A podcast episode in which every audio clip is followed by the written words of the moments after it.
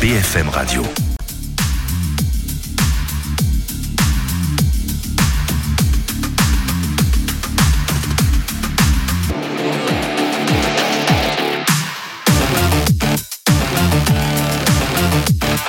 BFM TV, affaire suivante. Philippe Godin, Dominique Rizet. Affaire suivante numéro 237. Soyez les bienvenus au sommaire de ce dimanche. Les dessous d'un aveu inattendu cette semaine. Le meurtrier d'Éric Masson aux assises à Avignon a avoué le meurtre du policier en 2021. Des aveux surprises poussés par le remords ou par la stratégie. Nous poserons la question à son avocate. Qui a tué Janine Sopka? 21 ans tout juste que le corps de cette veuve de 53 ans était retrouvé découpé en morceaux, enfermé dans des sacs sur les rives de la Sambre des corbeaux, un amant, le propriétaire d'une scierie. Tout un tas de personnes ont été entendues, mais le mystère reste entier. Peut-on aujourd'hui découvrir enfin la vérité? On en parle avec nos invités. Et puis on va se plonger dans le Paris mondain des années 80. Gérard Lebovici était l'ami de Belmondo, de Deneuve, de Truffaut, impresario vedette des années 80. Il a été retrouvé assassiné dans un sous-sol parisien. Un journaliste vient de reprendre l'enquête 40 ans après très exactement et on ne sait toujours pas qui a tué Gérard Lebovici. Allez, affaire suivante, ça commence juste après le journal de Benjamin Dubois. Affaire suivante. Philippe Godin, Dominique Rizet. Bonjour à tous. À la une de l'actualité de ce dimanche, on n'en sait plus sur cet accident de car mortel sur l'autoroute A6. Le chauffeur pense s'être assoupi. C'est ce que fait savoir le parquet. Le car transportait une quarantaine d'enfants vers une colonie de vacances au ski dans les Hautes-Alpes. Une adolescente de 15 ans est décédée. Milan Argelas. Couché sur le flanc droit, la vitre avant totalement brisée. L'état dans lequel se trouve cet autocar suffit à imaginer la violence de l'accident. À son bord, 51 personnes, 10 adultes et 41 enfants. Une adolescente de 15 ans n'a pas survécu. J'ai évidemment euh, mes premières pensées vont à la famille. J'ai été euh, leur rendre visite ce matin. C'est moi qui leur ai annoncé le décès de leur fille. Euh, je veux dire que c'est pas, été extrêmement difficile. C'était un vrai choc pour une commune comme la nôtre, 8000 habitants, on connaît tout le monde. Le véhicule emmenait des enfants en colonie de vacances. Parti des Andelys, une commune de l'Eure, il prenait la direction de Saint-Léger-les-Mélèzes. L'accident est survenu la nuit dernière aux alentours d'une heure quarante du matin sur l'autoroute A6, au niveau de la commune d'Aiguilly. En plein sommeil, euh, portable sonne et c'est la préfecture. Euh, monsieur le maire, un accident de bus avec des enfants sur votre commune. Il des enfants traumatisés. Moi, je suis ressorti très choqué parce que devant moi, c'est trouvé une, jeune fille euh, qui tremblait de la tête aux pieds, quoi. Même des dents plaquaient. Elle était choquée, choquée, choquée. Elle avait un regard à gare. Elle était. Moi, ça m'a, ça m'a tortillé. Hein. Selon le parquet de Dijon, le chauffeur dit penser s'être assoupi au moment de l'accident. Une enquête a été ouverte pour homicide et blessures involontaires. Onze passagers sont légèrement blessés, un grièvement, mais son pronostic vital n'est pas engagé. Ces douze personnes ont été évacuées vers les hôpitaux de Sémur en Auxois et de Dijon. Les personnes non blessées ont été prises en charge par une cellule d'urgence médico-psychologique. En grande majorité des, euh, enfants de 8 euh, à 9 ans. Leur état psychologique ne donne pas d'inquiétude. Euh, celui des, euh, accompagnants plus âgés, en revanche, euh, font l'objet de, toute notre attention parce qu'évidemment, ils ont vécu des, choses extrêmement dures dans les, les heures qui ont précédé. 70 pompiers et 43 engins ont été mobilisés après l'accident. Gérald Darmanin dénonce un acte inqualifiable après l'agression à caractère antisémite d'un homme dans le 20e arrondissement à Paris avant-hier. Il sortait d'une synagogue et portait une kippa quand il a été frappé par un individu. L'auteur présumé des faits est en fuite. Le maire du 20e arrondissement nous donne des nouvelles de la victime. J'ai adressé immédiatement un message à la victime qui était hospitalisée, qui a une fracture du nez et euh, qui ne m'a pas répondu, ce qui est tout à fait normal. Le, message était d'abord un message de, soutien et de solidarité. C'est un épisode euh, inattendu dans la mesure où depuis le 7 octobre, nous n'avons pas eu d'incident majeur et, jamais d'agression dans notre arrondissement où effectivement euh, l'ensemble des communautés vit très bien ensemble. Ce que me disent, par exemple, ce que me dit régulièrement le rabbin de, cette, de cette synagogue. Dans l'actualité également, cette alerte météo. Huit départements sont en vigilance orange. La Loire, la Haute-Loire, la Lozère et l'Ardèche sont en vigilance euh, neige-verglas. La Savoie, les Hautes-Alpes et les Alpes-Maritimes pour avalanche et la Charente-Maritime pour crue. Image témoin BFM TV, vous le voyez, de neige, notamment dans le Rhône, dans, en Haute-Loire ou encore dans le Puy-de-Dôme. Et puis la politique. Euh, le RN lance aujourd'hui sa campagne pour les européennes avec un meeting au Parc Chano à Marseille. Vous pourrez suivre en direct les discours de Marine Le Pen et de Jordan Bardella à partir de 15h sur BFM TV. Voilà pour l'essentiel de l'actualité. Dans un instant, c'est l'affaire suivante avec Philippe Godin et Dominique Rizet.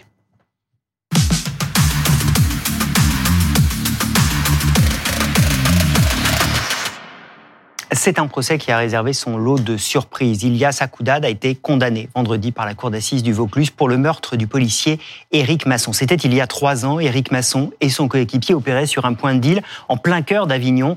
Ilias Akoudad était jugé pour avoir tiré sur Éric Masson. Lundi matin, encore, il niait farouchement les faits. Et puis, dans l'après-midi, les mots sont sortis. Oui, c'est bien moi qui ai tiré des aveux tardifs, dictés par les remords ou par la stratégie. Les coulisses de cet aveu avec euh, l'avocat d'Ilias Akouda dans un instant, mais d'abord retour sur cette semaine de procès avec Anne-Solène Tavernier.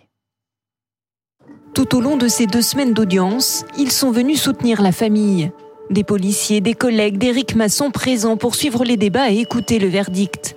Ce vendredi, les jurés ont condamné Ilias Akoudad à 30 ans de réclusion criminelle. Plus important encore, ils ont retenu la circonstance aggravante de meurtre sur personne dépositaire de l'autorité publique. Une satisfaction pour le père de la victime. la justice est passée. La qualité de policier intervenant de mon fils a été reconnue. La condamnation nous semble juste. Et voilà. Et quoi qu'il en soit d'aujourd'hui, euh, je reste un père qui a perdu son fils et quelle que soit la condamnation, il ne reviendra jamais. C'est comme ça. Donc on reste avec notre tristesse. Effectivement, il n'y a pas de gagnant. Il n'y a que des perdants. C'est tout. Dans le box, le principal accusé, 22 ans, est resté comme interdit à l'annonce de sa peine. Lui, qui quelques jours plus tôt, poussé par son avocat, a fini par reconnaître les faits. Oui, c'est bien moi qui ai tiré sur le policier Éric Masson. Je n'ai jamais eu connaissance de la qualité de policier quelqu'un qui reconnaît dans son box, après avoir nié pendant trois années, euh, être l'auteur euh, des faits pour lesquels il comparaît. Euh, c'est une décision courageuse qui été la sienne et c'est une décision pleine de responsabilité. Il a dit à la cour d'assises qu'il avait besoin de le dire. Donc je crois qu'il y a tout lieu de se féliciter de cet aveu. Ces aveux tardifs relèvent-ils d'une stratégie pour échapper à la perpétuité ou au contraire sont-ils la conséquence de remords sincères? Ce 5 mai 2021, Éric Masson, policier en civil de 36 ans, se rend sur un point de deal dans le centre d'Avignon pour contrôler une cliente. Il est abordé par deux jeunes hommes. L'un sort une arme à feu et lui tire dessus à deux reprises. Éric Masson s'effondre et mourra quelques instants plus tard. Dans son réquisitoire, l'avocat général avait demandé la perpétuité contre l'accusé, un individu ivre de violence et fier de son geste, selon la magistrate. Et avec nous sur le plateau d'affaires suivante, Maître Élise Arfi, bonjour. Vous êtes l'une des avocates d'Ilias Akoudad avec euh, Maître Franck Berton. Euh, on va évidemment revenir sur ce qui a été le temps fort de ce procès, ce sont ses aveux. D'abord, euh, votre client a donc été condamné, 30 ans de prison par la cour d'assises, période de sûreté de 20 ans. Comment a-t-il réagi? Comment a-t-il pris cette décision depuis vendredi? C'est toujours euh, difficile de, de, commenter pour l'avocat parce que euh, évidemment c'est un choc terrible, quelle que soit euh, la peine. Alors évidemment, vous allez me dire que ça aurait pu être pire, c'est peut-être ça votre votre question. Mais pour un homme qui entend que probablement il passera les 30 prochaines années de sa vie en détention, c'est une nouvelle qui est très très difficile à entendre. Alors pire pour ceux qui nous écoutent, hein, demander perpétuité avec 22 ans de sûreté obtenu par vous et Franck Berton, 30 ans et 20 ans de sûreté, mais c'est pas 30 ans de prison, il en fera pas 30, il en fera 25. 23, 25. Il en a fait deux, il lui reste encore 20 ans à faire. C'est mieux qu'une une perpétuité avec, euh, avec 22 ans. Alors, je, je conçois. Ça veut dire que pour vous, avocat, c'est un beau résultat. Pardon si tous ceux qui, nous écoutent bondissent sur leur siège. Je, bien sûr, j'entends, j'entends ce que vous dites. C'est une amélioration par rapport aux réquisitions. Les réquisitions, nous les avons euh, combattues parce que pour nous, euh, c'était euh, une peine qui ne tenait pas compte déjà de la réalité de ce dossier et qui n'était pas non plus justifiée par la personnalité de notre client. Alors j'entends ce que vous dites qu'en termes de résultats judiciaires, si on peut parler ainsi, c'est un résultat, oui. Euh, bon, euh, ensuite, ça reste quand même des peines extrêmement élevées. Mais on l'a plaidé. Hein. ce résultat, il est peut-être dû aux aveux qui ont été formulés lundi. Lundi matin encore, on suivait ce procès sur BFM TV. Votre client niait les faits. Avec pourtant des évidences qui étaient là, il continuait à nier. Lundi après-midi, il avoue. Oui, c'est bien moi qui ai tiré sur le policier, sans savoir qu'il était policier, dit-il. Il sera quand même condamné pour cela. Euh, ces aveux, est-ce qu'il vous en avait parlé? Est-ce qu'ils étaient préparés? Comment ça s'est passé? Alors, il y a certaines informations que je ne peux pas vous révéler euh, compte tenu du secret professionnel. Ce que je peux vous dire, c'est que euh, ce jeune homme s'était enfermé dans un système de défense euh, qui le menait à une impasse à un moment donné. Parce que c'est une chose de nier à l'instruction, mais quand on est à la cour d'assises en présence de toutes les parties et que le dossier est débattu en public, ça peut prendre une autre tournure. Et puis, euh, par ailleurs, je pense que, sans vous donner plus de détails, euh, son entourage euh, souhaitait qu'il soit dans ses aveux, dans, ses, dans ce déni, et ne souhaitait pas justement qu'il passe aux aveux. C'est très difficile en fait de reconnaître parce que souvent on, on ment aux autres, mais on se ment à soi. J'appuie ce que vous dites. Je vous redonne pardon, bien sûr la parole, mais pour éclairer ce que vous dites, il y a ces aveux. Sa sœur doit témoigner juste après. Elle n'entend pas les aveux et donc elle va venir témoigner et elle va confirmer des mensonges absolus alors qu'il vient d'avouer. Oui, c'est un moment d'audience euh, unique. Euh, je n'ai pas compris pourquoi est-ce que le, président euh, de la Cour, à ce moment-là, fait venir la sœur sans la prévenir que son frère vient de faire des aveux il y a quelques minutes en, s'accusant des faits. Je n'ai pas compris. Et ça a donné lieu à une situation de vertige. On voyait que tout le monde de était... douleur infinie pour, pour la famille d'Éric Masson. Bien sûr, bien sûr, mais ça, on, va aussi euh, y revenir. Là, je, je conclus sur euh, la sœur mm. euh, de notre client. évidemment, on a eu un moment d'audience qu'on n'a on n'a pas compris en fait. Il aurait fallu certainement lui dire, mais même mm. quand le président a fini par lui révéler les aveux de son frère, on a vu une jeune femme incrédule mm. qui n'a pas accepté du tout ce qui était en train de se dérouler. Peut-être qu'elle n'y croyait pas elle-même, ni sa mère d'ailleurs, quand vous dites son entourage. La question de Philippe, la même mais autrement, est-ce que vous les avez sentis venir, ces aveux? Je pense que oui, en fait, on y venait, on y venait. Euh, il y a un moment donné, euh, c'était trop lourd, le fardeau était devenu trop lourd. Et puis, euh, notre client avait été particulièrement touché par le père d'Éric Masson, euh, qui est venu également en tant que partie civile euh, à la barre, et euh, il disait qu'il pensait souvent au père d'Éric Masson. C'est mm. comme ça. Il l'a dit. Il l'a dit à l'audience. On a cherché avec Philippe, on a trouvé une autre histoire d'aveu à l'audience. Un avocat qui s'appelait Éric Morin parce qu'il a arrêté. C'était un pénaliste que vous connaissez peut-être. Bien sûr. Il a arrêté l'avocature et à l'audience un jour, il défend un violeur. Mm. Il est persuadé de l'innocence de son client et le client qui est derrière lui dans le box lui tape sur l'épaule. Il le défend en appel. Hein. Mm-hmm. Premier procès, deuxième procès, lui tape sur l'épaule et lui dit Maître, arrêtez, c'est moi. Et Eric Morin raconte cette histoire et dit Mais je, le croyais, quoi. Je le défendais avec toute ma conviction. J'étais persuadé qu'il était innocent. Vous, vous étiez dans cet état d'esprit ou pas? Non, alors, euh, si vous voulez, la question de l'innocence pour un avocat euh, pénaliste, euh, j'ai envie de dire, même si ça peut être incompris, que c'est assez secondaire. Mhm. on défend des hommes, ça c'est certain, mais par rapport à un dossier donné. Notre travail, le travail de la défense, consiste déjà euh, à lire le dossier euh, très en détail et de voir euh, quels pourraient être les points forts de la défense. Ensuite, que les gens mentent ou ne mentent pas. c'est pas votre problème. C'est pas le problème. Alors, dans certaines relations peut-être de confiance, oui, ça peut avoir des, des conséquences. Mais euh, je pense que pour Franck Berton et moi, euh, la question s'est posée un petit peu différemment. Euh, on aurait pu le défendre, mais ça n'avançait à rien. C'était dans l'intérêt de tous euh, que ces aveux surviennent pendant l'audience. Sinon, je pense qu'il serait passé, notre client serait passé à côté de son procès. Et puis aussi, il faut vivre avec ça. Hein. Il faut vivre avec ça. Peut-on croire à ces remords Il les exprimait, à ses regrets, du moins. Peut-on croire en sa sincérité? Nous avons été attaqués à l'audience, d'ailleurs on s'est défendu, hein, euh, quant au fait que les aveux auraient été euh, téléguidés, euh, mm. artificiels. mais bon, c'est toujours comme ça. Hein. Les aveux, c'est jamais le bon moment, c'est jamais assez, mm. c'est jamais, vous voyez, le remords est jamais suffisamment exprimé.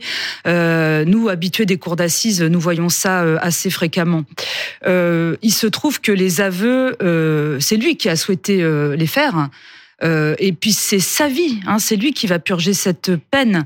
De toute façon, s'il n'avait pas fait ses aveux, il aurait été critiqué, euh, on aurait dit que c'était indigne. Vous voyez, il fallait euh, à un moment donné que ça, ça vienne. Et puis il a avoué au moment où sa mère est venue témoigner, et il a pu lui dire aussi en face, parce qu'il n'arrivait pas à lui dire. C'était trop lourd, c'était trop difficile. Ça engage l'image qu'on a de soi, l'image qu'on a auprès des autres. Et euh, c'est aussi, euh, faut comprendre que quand on est accusé d'un crime terrible, en plus dans un dossier aussi médiatique avec des réactions euh, au niveau ministériel, d'hommes politiques, de syndicats, eh bien c'est très difficile aussi de dire finalement c'est moi. il a, alors on peut dire que c'était un peu tardif, mais je crois que c'était impossible de le dire avant. C'était impossible. Et puis voilà, quand on est accusé de faits aussi grave, je reviens euh, là-dessus. Euh, parfois aussi, euh, le déni est un système de protection pour les individus. Vous savez, il, faut, il faut en convaincre les autres, alors on finit par s'en convaincre soi-même. Et les aveux sont donc sortis lundi. Merci beaucoup, Maître, d'être venu sur le plateau euh, d'affaires suivantes. Vous restez avec nous. On va se retrouver dans un instant pour évoquer le mystère Janine Sopka. 21 ans que cette veuve de 59 ans a été tuée, découpée méthodiquement pour être jetée dans des sacs poubelles. Dans cette affaire, il y a des amants, un voisin suspect qui tient une scierie et même un corbeau. Autant de pistes qui n'ont pas suffi pour découvrir le meurtrier de Janine. La vérité est-elle encore possible? On va voir ça dans un instant avec nos invités. À tout de suite. BFM Radio.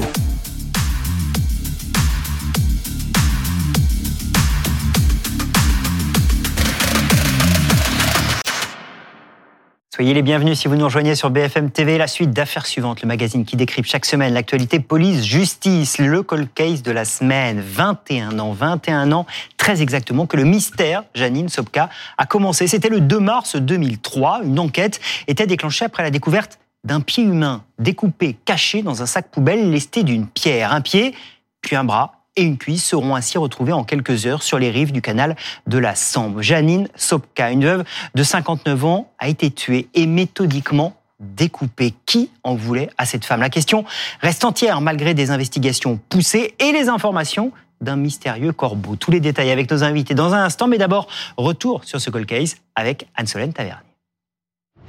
C'est sur les berges du canal de la Sambre qu'un sac poubelle à demi immergé est découvert ce 25 février 2003. À l'intérieur, un talon humain et un pied mutilé aux ongles vernis. Dans un autre sac, une jambe et un bras. Les enquêteurs identifient Janine Sopka, une veuve de 59 ans vivant à Saint-Hilaire-sur-Helpe. Une bonne vivante selon ses voisins, qui n'a plus donné signe de vie depuis le 19 février. Elle aimait bien danser et tout.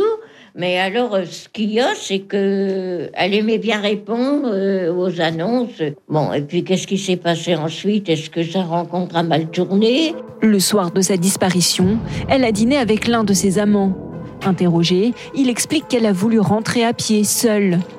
Un mystérieux corbeau l'accuse, mais il est finalement mis hors de cause. Autre piste envisagée, celle du dépeceur de Mons, une piste écartée car le mode de découpage diffère. Seule une scie électrique puissante a pu trancher le corps de Janine Sopka. En décembre 2003, les gendarmes bouclent Saint-Hilaire sur Helpe. Le directeur de la Syrie est arrêté. Des traces de sang ont été découvertes dans son entreprise. Incarcéré puis libéré, il clame son innocence. Vous êtes en colère aujourd'hui? Bah oui, hein. avec la justice. Hein. Faut pas leur boulot comme il faut. Hein. Vous vous sentez comment là Oh bah, déprimé un peu hein, quand même. Ouais. Vous voyez pas moi, huit jours enfermé dans, là-dedans. Et que moi j'ai jamais rien fait, j'ai toujours été droit. Fait troublant, Jacques Pluchard connaît très bien l'itinéraire emprunté par la veuve. Et ce soir-là, il n'a pas interrogé sa messagerie, chose qu'il fait pourtant tous les soirs, à l'exception de Noël et du jour de l'an. Pour la justice, il reste le suspect numéro un et ne bénéficiera d'un non-lieu qu'après sa mort. 21 ans après les faits, le dépeceur de Janine Sopka n'a lui toujours pas été identifié. Et le mystère perdure. On va essayer d'y voir plus clair avec nos invités. Bernard Béfi, bonjour. Merci beaucoup d'être avec nous. Vous êtes magistrat honoraire, procureur euh, d'Aven sur Elpe entre 2007 et 2013. Vous avez travaillé directement sur ce dossier. Merci beaucoup d'être avec nous. Jean-Alphonse Richard. Bonjour. Bonjour, ravi de vous retrouver. Journaliste, présentateur de l'heure du crime sur RTL. Et puis Jacques Dallès, bonjour, bienvenue. On est ravi de vous accueillir également, ancien juge d'instruction, procureur de la République.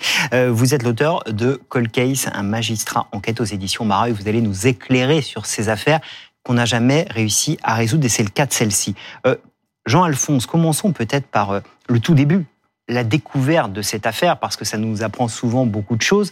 Euh, on découvre des sacs d'abord, des morceaux. Oui, c'est ça. Euh, on retrouve des, des morceaux euh, à Loquignol, c'est un, un, village de la région de, de Maubeuge, euh, dans un lieu dit qui s'appelle la Hachette. Alors là, ça peut passer effectivement à, plein d'interprétations. Euh, on retrouve des sacs, ce sont des, des, employés de la mairie qui sont en train de, de jardiner dans ce coin-là, près d'un canal, euh, effectivement, de la Sambre, et on va retrouver un, un, sac immergé qui a, il y a une grosse pierre dans ce sac qui est, il est posé contre la rive, et puis il y a plusieurs sacs à l'intérieur du sac. Et là, on trouve effectivement des morceaux de corps humain, et il y a notamment euh, un morceau de cuisse, euh, il y a un pied avec des ongles vernis, et on s'aperçoit très vite qu'effectivement c'est le corps, le corps d'une femme qui a été dépecé. Alors il n'y a pas de buste, ouais. il n'y a pas de tête, et il n'y a pas de main. On peut pas euh, l'identifier à ce stade effectivement de l'enquête. Le vernis va être un des éléments qui va permettre de remonter à l'identité d'une personne qui avait été portée disparue, cette fameuse Janine Sopka. Qu'est-ce qu'on sait d'elle? C'est qui Janine Sopka? Janine Sopka, c'est une personne qui euh, connaît des difficultés, qui euh, vit dans une certaine précarité, euh, qui a rompu avec l'essentiel de sa famille, qui également recherche l'âme sœur, ce qui va expliquer qu'elle va passer un certain nombre d'annonces dans des journaux d'annonces gratuits pour essayer de trouver l'homme avec qui elle souhaiterait partager sa vie. Et donc c'est une personne qui à la fois connaît des périodes d'excitation et puis d'autres périodes de, je dirais, de dépression. Un peu bipolaire. C'est un diagnostic qui n'a pas été posé à l'époque, mais effectivement, elle présente des traits de bipolarité. Euh, affirmé. Donc euh, c'est vrai que sa disparition euh, le 19 février bah, va inquiéter tout d'abord le voisinage et puis très rapidement on va faire le lien entre les, les morceaux de corps qu'on a retrouvés, ses membres et euh, cette personne disparue, puisque son ADN correspond effectivement à, à elle. C'est une enquête qui commence de manière difficile, parce que Jean-Alphonse le disait, il n'y a pas de visage, il n'y a pas de tête, il n'y a pas de bas-ventre, il, y a pas... il manque plein d'éléments du corps. Mmh. Ça complique ça quand on est sur euh, le début d'une enquête? Alors déjà, on sait clairement qu'il s'agit d'un homicide. Parce oui. que vous savez que quand on découvre un, cadavre, malheureusement, on n'est pas toujours euh, face à un, un, meurtre, ça peut être un, un décès accidentel, un suicide. Là, c'est malheureusement clairement le cas. Alors évidemment, le fait de ne pas avoir des éléments d'identification, euh, le visage, va complexifier. Néanmoins, aujourd'hui, et c'est une avancée par rapport à une certaine époque, on peut très vite, grâce à l'ADN, identifier un corps humain ou un reste de corps humain. Alors, dans cette histoire, il y a euh, des amants, monsieur le juge, un corbeau, le patron de la Syrie qu'on a entendu tout à l'heure, euh, soupçonné. Est-ce que vous vous dites pas au départ, bon, c'est local, ça se passe ici, ça va aller vite, non? Alors bon, moi je suis arrivé en 2007, ouais. euh, mais à l'époque c'est vrai que les enquêteurs ont orienté en priorité leurs investigations vers les personnes qu'elle avait rencontrées euh, par ces sites d'annonces. Hum. C'était les principaux suspects. Mmh. Et on s'est intéressé à, à, Jacques Pouchard, qu'on a vu Alors, on va y revenir oui, sur, sur, la série, parce que la première piste, c'est les amants quand même, d'autant oui, qu'elle voit un amant le soir de sa disparition. Tout ouais. à fait. Donc ça a été évidemment le premier suspect mais il a été rapidement mis hors de cause. Leur relation n'avait absolument rien de passionnel. Et puis, euh, Jacques Michaud, donné son nom, lui a été rapidement mis hors de cause parce qu'il avait un alibi pour les faits. On voyait pas comment il aurait pu découper cette victime si c'était lui qui l'avait tué. C'était le 19 février. Ils vont dîner à la friture du Nord. Oui. Euh, il va pas la raccompagner jusque chez elle. Et c'est là où c'est intéressant, parce qu'on a Jean-Alphonse, un, un, des éléments de l'enquête aussi. Alors, et puis ça rejoint le caractère aussi particulier de Janine Sopka, c'est-à-dire qu'elle est, elle, elle connaît des hauts et des bas, elle est très Euh, c'est une femme autoritaire. Euh, et ce soir-là, dans ce restaurant, euh, ça se passe pas très bien parce que effectivement, ils boivent quelques whisky, etc. Elle lui dit "Je te quitte, tu vas me redonner les clés de ma maison." Mais lui, il est habitué. L'amant, il est habitué à ça, à ses sautes d'humeur et tout. Il dit "Bon, bah très bien, on verra ça demain. je te ramène." Il fait très froid cette nuit-là, à peu près moins 5 degrés dans la région. et en route, elle va dire "Tu m'arrêtes là. On est près d'un pont." Euh, elle est pas très loin de chez elle. Elle a un kilomètre et demi, je crois, à faire euh, dans ces eaux-là. Il euh, y a personne dans les rues. elle descend de la voiture. Il va essayer de lui dire, mais attends, il fait froid, ne, reste pas là, etc. Viens avec moi, je te ramène. Non, non, non, je, je, tu me laisses tomber, etc. Je vais chez moi. Et là, il y a ce trajet effectivement, on perd totalement sa trace. Alors évidemment, il n'y a pas de, de vidéosurveillance hein, dans, dans, ce, dans, ce, village, euh, il n'y a pas de témoin, personne ne la voit cheminer. Et là, elle va passer, elle s'achemine normalement chez elle, et on sait que effectivement, sur son chemin, il y a cette fameuse Syrie. Hein, la, la, la, fameuse Syrie de Jacques Pluchart. Euh, curieusement, et ça c'est quand même euh, très étonnant, c'est que les gendarmes, à l'époque, euh, alors que la, la victime a été retrouvée tronçonnée, elle a été retrouvée euh, dépecée, ils vont pas s'intéresser à cette scierie. Alors qu'on sait que les marques, ce sont des marques de scie électrique, et pas une scie électrique euh, comme on va retrouver du sang. On va retrouver du sang dans la scierie. Alors on va retrouver du sang. C'est un peu plus compliqué que ça. C'est le sang de qui? Alors on va trouver des traces de sang grâce au Blue Star, mais euh, on va pas retrouver à proprement parler de, de cellules de, sang. Ce qui fait qu'on va pas pouvoir déterminer d'une part s'il s'agit de sang animal ou de sang humain, et encore moins naturellement s'il s'agit euh, d'identifier l'ADN. Ça n'a pas été possible. Euh, par contre, euh, on sait qui est ce sang-là. Alors la, technique étant ce qu'elle est, la science étant ce qu'elle est à l'époque, on n'a pas pu aller plus loin dans les investigations. Et ça existe encore ce sang? Il a, enfin, je veux dire, il, est, il existe dans les scellés oui. Il est dans les scellés. Maintenant, dans quelles conditions il a été conservé, euh, ça, je suis pas en mesure de vous répondre. Ça veut dire qu'on ne va pas s'intéresser à la série plus que ça au départ. La piste de l'amant du 19 février, elle tombe, vous nous l'avez expliqué. On va explorer plein de choses. C'est intéressant parce qu'on va revenir là sur un des fondamentaux de ce type d'enquête, c'est qu'on va s'intéresser à, à savoir s'il n'y a pas des meurtriers en série dans le coin. Il y en a un, c'est le, ce qu'on appelle le dépeceur de Mons. Il a tué cinq femmes en Belgique. Jacques Dallest, on va se dire, est-ce que ça pourrait matcher? C'est comme ça qu'on fonctionne? Oui, bien sûr. Alors, on le faisait sans doute moins à l'époque qu'on ne le ferait aujourd'hui, mais on regarde, il était normal qu'à 50 km du lieu de la découverte du corps, on regarde ce qui s'est passé en Belgique et sévissait, quelques années auparavant, ce fameux dépeceur de Mons. Un lien a été fait, je crois qu'il n'a rien donné en l'espèce, mais on peut jamais complètement écarter une piste. Le danger, je crois, c'est de se dire ça, ce n'est pas possible. Et même aujourd'hui, euh, il faut peut-être s'y intéresser encore. Le dépeceur de Mons, c'est particulier parce que euh, il y a 32 sacs qui vont être découverts dans la région de Mons, euh, à des lieux qui sont quand même euh, incroyables. Hein. C'est la rivière La Haine, le chemin de l'inquiétude. Et là, les gendarmes vont se dire, ah ben, il y a peut-être un lien avec ce, ce, vieux, la Hachette.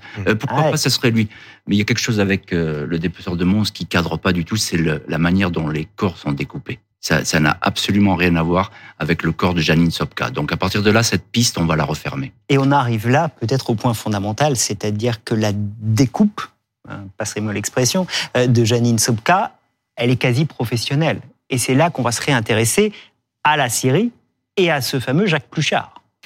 Ben, ce qu'on va déterminer, c'est l'épaisseur de la lame de la scie. Hein. Quand on va reconstituer un puzzle macabre, il faut bien le reconnaître, on va pouvoir déterminer euh, la largeur de cette lame. Et on va se rendre compte que c'est pas euh, un outil qu'on peut trouver facilement dans le commerce, c'est nécessairement un outil de professionnel.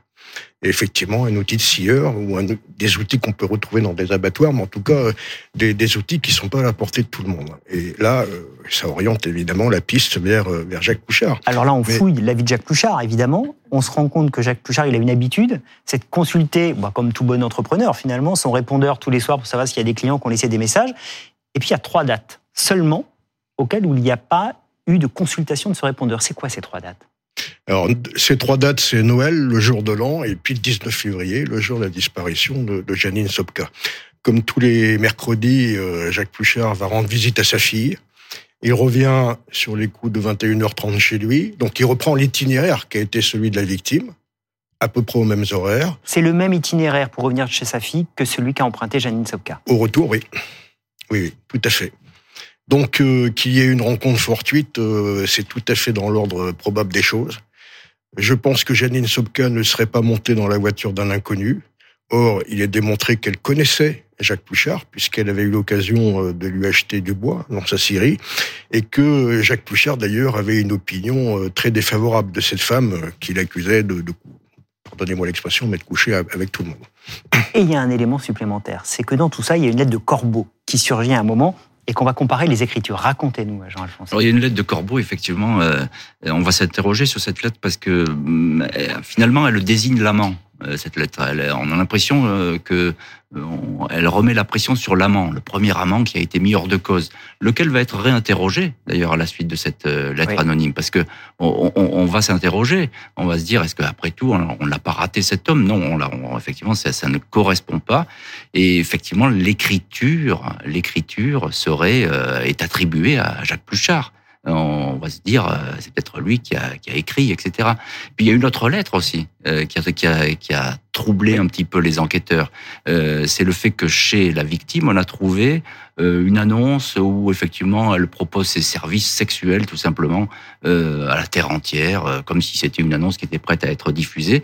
Et on va s'apercevoir là que non, c'est euh, c'est un faux, c'est-à-dire c'est un corbeau qui a écrit. Et ce corbeau n'est autre que, alors il faut suivre un peu, mais qui n'est autre que la femme de l'amant, de l'amant, qui voulait un petit peu se venger de ah son mari et, et qui est donc voilà, c'est un peu compliqué parce qu'on se demande qui fait quoi dans cette affaire et à quoi ça ressemble. Est-ce qu'il y a encore une famille des proches qui réclament, euh, demandent la vérité dans ce dossier Non. Euh, comme je vous, je vous le disais, j'avais une euh, Psopka était en rupture avec sa famille. Elle a eu un fils, mais je crois qu'il n'avait plus de relation étroite avec lui depuis plusieurs années. Donc c'était une femme qui était relativement seule. Alors question à vous, Jacques Dallest. Il n'y a plus de famille qui réclame, qui veut savoir ce qui s'est passé. la justice, le dossier va aller au, au pôle Colquès, c'est la justice qui dit tiens, on va prendre cette affaire. Euh, parce qu'on a l'impression que pour, euh, pour qu'un dossier aille au, pôle Colquès, il faut que les familles aillent euh, frapper à la porte en disant regardez-nous, nous on a une affaire non élucidée, est-ce que vous pourriez? Ça se passe pas toujours comme ça. C'est le cas le plus fréquent. Les parties civiles, avec ou sans leur avocat, vont saisir le procureur local en lui demandant de transférer l'affaire au pôle. après, c'est une décision entre le procureur local et le procureur de Nanterre.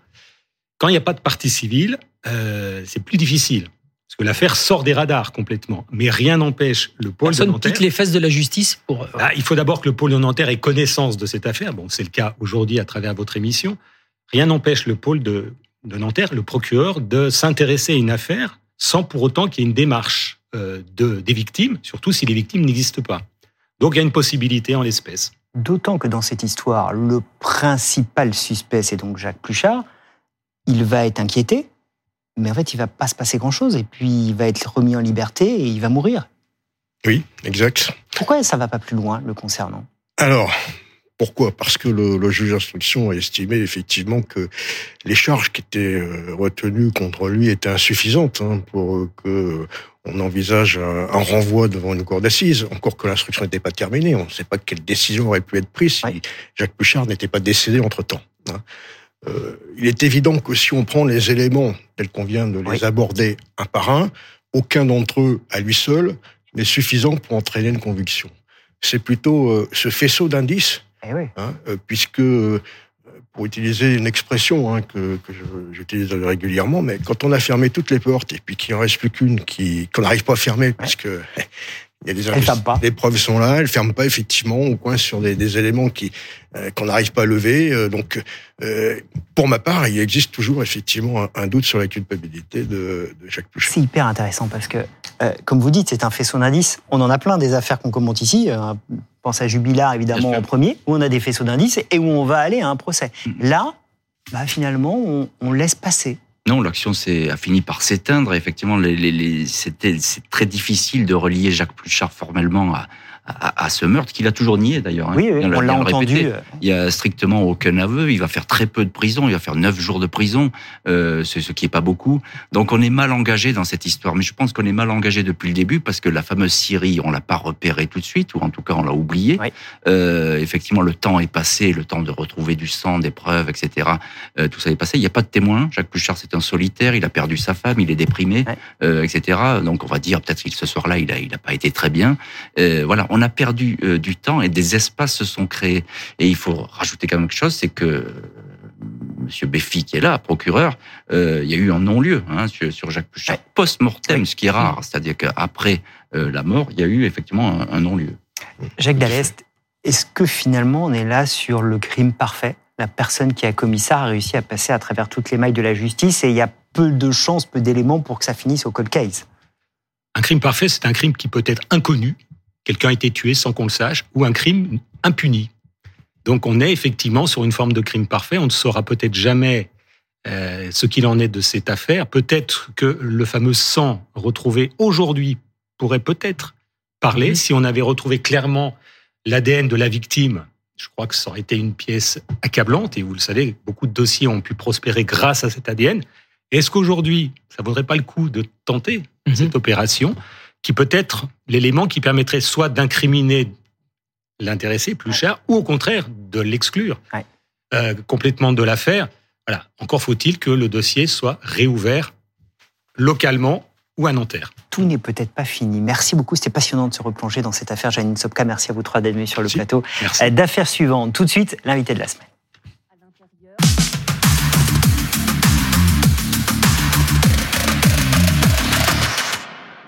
Il était l'ami de Belmondo, Deneuve ou encore François Truffaut. Gérard Lebovici était l'impresario des stars des années 80, producteur emblématique. Sa vie s'écrivait dans la lumière et pourtant, sa part d'ombre lui a peut-être été fatale. Il y a 40 ans, quasiment jour pour jour, le 7 mars 1984, son corps était retrouvé dans le sous-sol d'un parking parisien.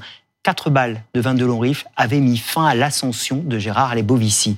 Qui en voulait à ce producteur 40 ans après et des décennies d'enquête plus tard, eh bien cette affaire reste Là encore, un cold case non élucidé. Et les pistes sont nombreuses. Son épouse, l'Élysée, un journaliste, a enquêté euh, sur cette affaire. Il sera notre invité dans un instant. Mais d'abord, on se replonge dans ces années 80 avec Anne-Solène Tavernier. Il faisait la pluie et le beau temps sur le cinéma français. Dans les années 1970-1980, Gérard Lebovici était l'un des plus grands producteurs du 7e art, l'impresario des plus grandes vedettes.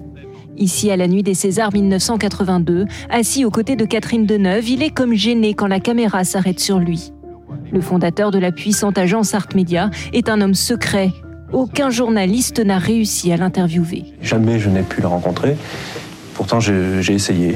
Ça n'a jamais été possible. Il semble qu'il y ait une personnalité très, à la fois très riche, puisque des gens aussi importants que Truffaut, ou René, ou Belmondo, ou Pierre Richard, visiblement lui vouait une certaine admiration. L'agent de Belmondo, de Depardieu et de tant d'autres a une part d'ombre, une vie cachée que son meurtre a mise en lumière.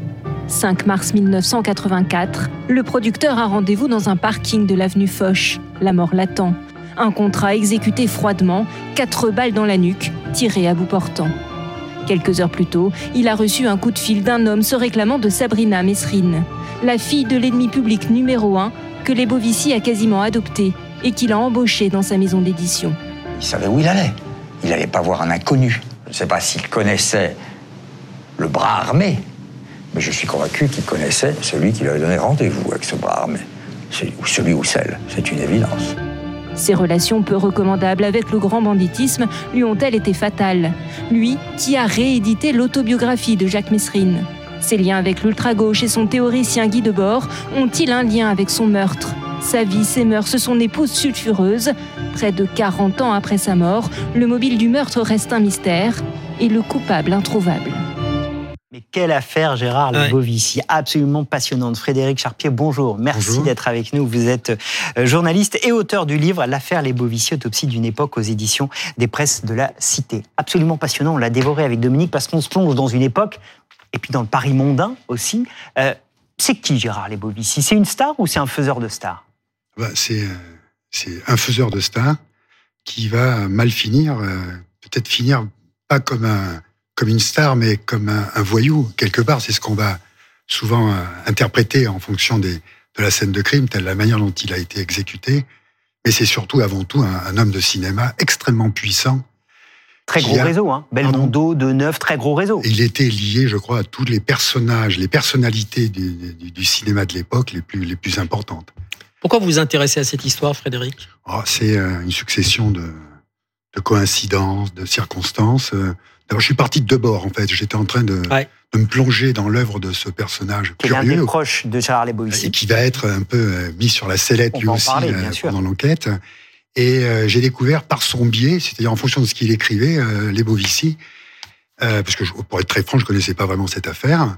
Et euh, donc moi, euh, c'est une affaire qui m'a intéressé. Donc j'ai un peu comm- commencé à creuser, puis j'ai pensé que ça pourrait faire une, une véritable enquête et un livre. Donc j'ai proposé le livre et l'enquête, et je m'y suis mis. Et l'enquête est passionnante. On va reprendre les différentes hypothèses. D'abord, on va partir de la scène de crime. Racontez-nous comment euh, les Bovici est découvert après deux jours, je crois, de disparition. Bah, Il disparaît donc un, jour vers, vers 18h, je crois, 18h30, euh, précipitamment. C'est important parce qu'au fond, c'est une affaire qui n'a pas débouché, mais sur laquelle on pourrait avoir d'emblée, à partir d'un certain nombre d'éléments, une vision plutôt précise. Parce que les circonstances sont très, sont très parlantes, on va dire. Donc il reçoit un coup de fil, il disparaît quasiment dans l'heure qui suit. Ouais, on connaît son emploi du temps hein, de, de ce jour-là, du 5 mars très précisément. Il y a le déjeuner au Georges V, il y a deux rendez-vous l'après-midi, puis il y a un coup de fil. Il y a ce coup de fil, c'est ça qui est déterminant, et surtout la manière dont il réagit. Il s'en va, il s'en va tout de suite. Euh, Quelqu'un l'appelle, il veut le voir, et les Bovici, euh, d'après ce qu'il dit, parce qu'il y a un témoin dans la pièce, euh, s'apprête et euh, souhaite le rassurer, rassurer la personne qui l'a appelé.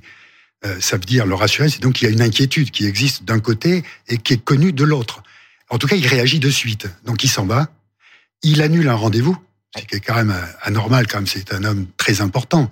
Bon, il annule un rendez-vous qui était prévu, il prévient sa femme qui sera peut-être en retard parce qu'il a prévu un, dîner qui était important aussi, parce qu'il avait prévu de revoir un vieil ami qui se plaignait de ne plus le voir. Donc c'était un dîner qui était important. Et pourtant, malgré tout, il annonce qu'il sera probablement en retard. Ce coup de fil, il vient pas de n'importe qui. En tout cas, il ne se revendique pas de n'importe qui. Non, la personne qui appelle se fait, euh, fait passer, parce qu'on n'en sait rien si c'est vrai ou pas finalement, hein, euh, pour euh, quelqu'un qui appelle de la part de Sabrina, Sabrina Messrine, mais il dit Sabrina, il dit pas Sabrina. Rappelez-nous qui est Mesrine. Alors bon, ben, c'est un, un grand voyou et qui a eu droit à, à deux films récemment de fiction, qui, est, qui relate assez justement d'ailleurs l'histoire du personnage, qui n'était pas forcément un personnage très sympathique, Absolument. mais Très qui est violent. devenu malgré tout une espèce de héros des temps modernes dans certains milieux. Dans, peut-être même au-delà aujourd'hui, j'en sais rien. Mhm. Mais à l'époque, ce qu'il faut préciser, c'est que euh, euh, les Bovici étaient euh, un peu entichés euh, du personnage.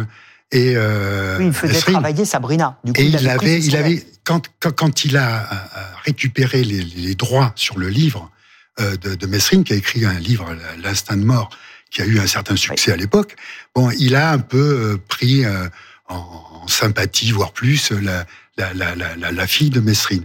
Peut-être par instinct paternel, on n'en sait rien, c'est possible, peut-être plus, on n'en sait, sait pas plus. Toutes les pistes vont être étudiées. Alors, il y a deux bords dont vous parliez. Il y a aussi, évidemment, l'épouse euh, de Lebovici, Floriana. Alors, je veux dire, femme sulfureuse, dites-nous un modèle quand même, avec des réseaux peut-être un petit peu complexes là aussi. Euh, Moi, j'avoue, euh, pour être très franc, dans l'enquête, dans une enquête, il y a toujours des moments où on est plus passionné que d'autres, parce que c'est plus stimulant quand on découvre des trucs qu'on connaissait pas ou qu'on n'avait pas imaginé. Et j'avoue que ce- la découverte de cette femme, mais pas qu'elle, de tout un réseau de, de femmes italiennes. Je les avais appelées, moi, au début, dans un chapitre, les influenceuses italiennes. Parce qu'elle n'était pas seule. Il y avait toute une série de nanas qui étaient très influentes, issues de milieux parfois très, très fortunés, et qui, qui avaient euh, dans le cœur penché, on va dire, à gauche, voire à l'extrême gauche. Et elle n'a pas été soupçonnée, faut dire les choses, mais comme j'ai rencontré les gens qui ont quand même dirigé l'enquête à un moment donné, elle, elle les agaçait par les critiques qu'elle faisait à répétition. Elle, elle a eu droit, c'est l'expression que vous utilisez, je l'ai beaucoup Ouais. aimé, à une visite de condoléances. Parce qu'il paraît que c'est comme ça que ça se dit. Ouais. Et racontez-nous le, le meurtre, parce que euh, je me souviens de l'époque, hein, moi j'étais je- je- j'étais jeune journaliste, mais le meurtre, le lieu, l'arme, racontez-nous ça. Ben, le, le lieu, c'est euh, le, le parking de l'avenue Foch. Alors, C'est important. C'est là encore, en- comme tout à l'heure, il y a des, des éléments au début dans le dossier qui pourraient laisser penser, c'est ce que m'a dit d'ailleurs un policier à un moment donné, ça aurait dû, on aurait dû trouver ça tout de suite. On aurait dû élucider cette affaire tout de suite. Ben, Ça n'a pas été le cas. Alors pourquoi ça je, je pense avoir une petite idée, mais bon, pour plus tard. Donc, euh, les personnes avec qui il a rendez-vous, enfin, la personne qui visiblement est accompagnée d'une autre personne, on l'entraîne dans un parking, le parking de l'avenue Foch. Alors, ce qui est intéressant, c'est qu'il se gare pas n'importe où. Il se gare dans un coin quasiment perdu, c'est-à-dire dans le parking, un endroit presque isolé. Quelque part comme si on, on voulait être tranquille pour bavarder, mais peut-être aussi dans l'esprit de certains pour qu'on mette du temps à, à retrouver éventuellement le corps. Après, euh, l'arme du crime, bon, c'est un Herstal calibre 22, et la manière dont il a été tué, quatre, quatre balles aligné dans le dos, enfin dans la nuque, Mhm. quasiment à bout touchant. C'est-à-dire, c'est pas, pas à bout portant, c'est quasiment à bout. Quelqu'un qui pourrait être dans la voiture ou euh, Quelqu'un qui pourrait, qui devait, à mon avis, être dans la voiture derrière, Ouais. derrière le, à, le à- à- conducteur. à l'époque, juste très très vite, il y a plusieurs meurtres commis avec des 22 lorifs. Il y a Jacques Perrou, le gendre de Madame Consboutboul. Il y a Dulcie September, la militante sud-africaine, à Paris. Et cette arme, on dit que c'est vraiment une arme de professionnel. Curieusement, c'est pas très puissant, mais c'est-à-dire que celui qui l'utilise, il est tellement sûr de son tir qu'il se moque d'avoir une arme puissante ou pas. Vous avez raison, d'autant qu'il il aligne son, son tir en fonction de l'appui-tête. J'ai discuté avec des gens qui connaissent les, les techniques de flingage, on va dire. Donc il, sait- il est, il est bien aligné. Donc les quatre tirs sont bien alignés. C'est pour ça que ça fait quas- quasiment des tirs de. Mais surtout, vous avez raison, c'est pour autre- une autre raison. D'abord, c'est pas très bruyant. Et puis surtout, ça fait moins de dégâts. Imaginons qu'il utilisait un gros calibre. On aurait sans doute vu des morceaux de cervelle et de Ouais, sang ouais. et des bovicis sur le pare-brise. Ce n'est pas le cas. Il a été tué discrètement, quasiment sans bruit, dans un lieu isolé. Et dans ce livre, vous évoquez toutes les pistes possibles, la dette de jeu. On parle même de l'Élysée. Euh, Il y a plein de pistes intéressantes. Je renvoie évidemment vers votre livre, L'affaire Les Bovici, l'autopsie d'une époque. Merci beaucoup. C'est passionnant. J'ai preuves non corrigées, j'ai pas le, j'ai pas la couverture. Fédor, comment est Je vais vous le prêter si vous voulez. Regardez, on l'a vu à Pourquoi l'antenne. j'ai celui-ci, moi, Frédéric Ça va occuper votre dimanche. J'ai encore mieux, ce- celui-là. Ouais, bah, un grand là, merci, Frédéric, d'être venu sur le plateau euh, d'affaires suivantes. Merci. Dominique, on se donne rendez-vous dimanche prochain. Évidemment. d'ici là, on vous souhaite une bonne semaine sur BFM TV. Tout de suite, l'après-midi